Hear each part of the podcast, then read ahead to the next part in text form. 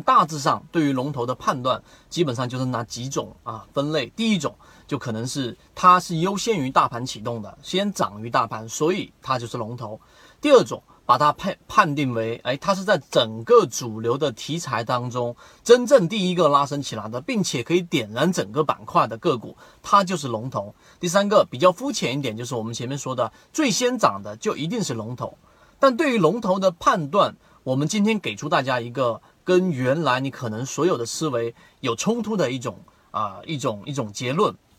实际上，我们认为龙头，首先你认为龙头是先涨了，这个是没有问题的。但你仅仅理解到这个地方，是未免太过于肤浅了。真正的龙头实际上是随机产生的，它可能是因为题材，也可能独立于题材，也就它本身没有太强的整个板块效应，也没有真正的其他的我们说的小弟，其他板块中的其他个股助攻。那么真正的龙头，第一点它是随机产生的，第二点，真正的龙头个股呢，它是能够整。点燃整个板块以及点燃整个市场的情绪的，它不一定是点燃它所在的行业板块，也不一定点燃的是它整个所在的这一个啊题材板块。所以对于龙头的定位，我们要清晰，它是随机产生的。所以为什么我们说，作为一个短线交易者，作为一个比较有稳健交易模型的交易者，你一定要记住一个关键词，叫做跟随。就是你必须得学会真正的去跟随这一个市场当中，能够真正引领市场主流的一些个股，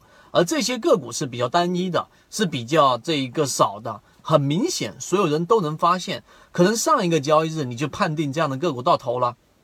下一个交易日你马上又可以把它定义为真正的龙头，这个是跟随的一个核心。所以做交易系统里面，我们。既讲了技术分析，也讲了基本面分析，但更多的是对于市场的情绪分析。有些人他会啊，把这个交易的核心定义为止盈止损，止盈止损，止盈止损。它是在一个个人角度去判断整个市场的交易系统的一个制定规则，它本身对于市场的格局就很小了。我们所说的情绪和我们所说的对于龙头的定位，基于这个情绪的这个核心是告诉给大家，你应该是站在整个市场的情绪角度来去做判断，无论是对于市场的判断，还是对于龙头的判断，这一段过程和这一段我们的描述，如果你能听得明白啊，然后呢再结合自己的交易系统，会让你整个交易事半功倍。圈子从二零一六年到现在都分享模型，一方面是。自己记录自己的交易系统，另外一方面可以帮助大家建立完整的交易系统。